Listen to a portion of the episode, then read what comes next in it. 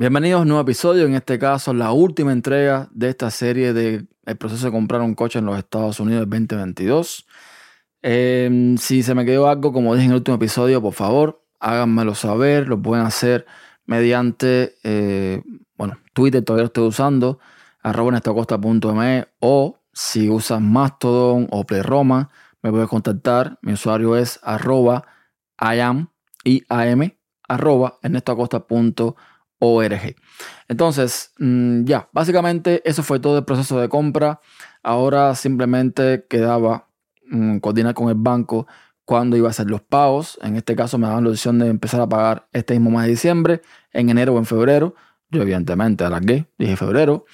Eh, ahí me, bueno, ya ahí establecimos eh, todos los acuerdos, las formas de pago, si manual, que es automático, que si para aquí, que si para allá y básicamente esa parte está cerrada. Con el dealer solamente me queda que ellos me llamen para entregarme la chapa del carro, que bueno, tengo que recogerla al dealer cuando esté listo.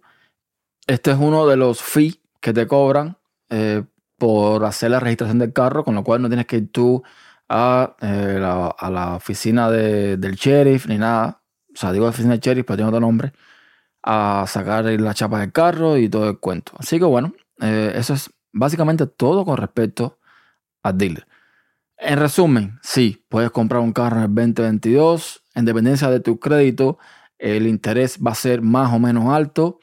Eh, en dependencia del carro que quieras y el modelo, pues te podrás encontrar o no lo que estás buscando. Básicamente solamente tienes opción de escoger lo que hay. Y como consejo personal, nunca vayas a comprar un carro bajo el estrés, la presión de obtener el mismo día porque no vas a poder negociar eh, mejor el tema de los precios. Y más cuando el dealer va a intentar siempre, siempre sacar más dinero de que tocaría pagar por eh, ese carro. Ahora, en dependencia de cómo se mueva el tema de la inflación y si la cosa mejora o empeora, pues lo que haría en un futuro es ir al banco y refinanciar en el caso de que los intereses bajen, por ejemplo, para no pagar mucho más dinero de lo que debería pagar. Eh, y también para bajar un poco la mensualidad, porque si, bueno, si puedo pagar menos, pues mejor, ¿verdad? Pero todo depende de cómo se mueve la economía, de cómo funcionan las cosas.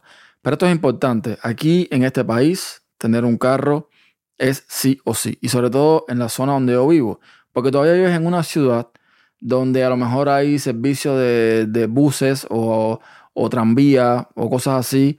Y bueno, escapas. Pero cuando ya te sales de la ciudad y vives en, suburbios y cosas así, ya es más complicado. Tienes que tener un carro, sí o sí.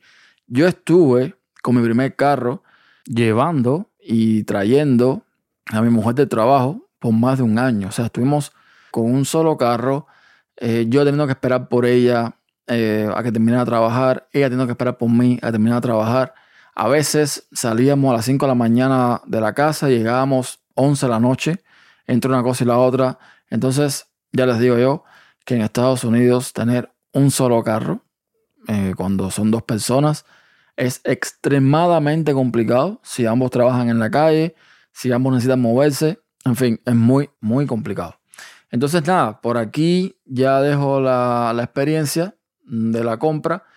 Si quitamos todo el papeleo, toda la demora, toda, en fin, todas las ofertas innecesarias y que no quería, es un proceso bastante simple. Yo creo que los dealers deberían actualizarse ya y ofrecer otros métodos de compra, otros métodos de verificación, otra forma más simple más fácil para comprar un coche. Algunos ya lo hacen con el tema de la pandemia, eso cambió y online puedes hacer algunas cosas o acelerar el proceso pero sigue siendo muy, muy manual todo, ¿no? De ir al lugar, de hacer comprobaciones, de, en fin, en fin, en fin. Esto debería ya funcionar de que si, por ejemplo, pides un crédito al banco, o un préstamo, mejor dicho, que el banco te, te, apruebe el préstamo, que tenga forma de mostrar al dealer que tienes el préstamo, que puedas entrar online, comprarle el carro que tú quieras eh, y recogerlo o que te lo envíen a la casa. Así de simple. Yo sé que esas cosas se hacen, pero de nuevo, sigue siendo todavía un proceso muy, muy, muy eh, rudimentario en algunos casos. Entonces nada, por aquí lo dejo.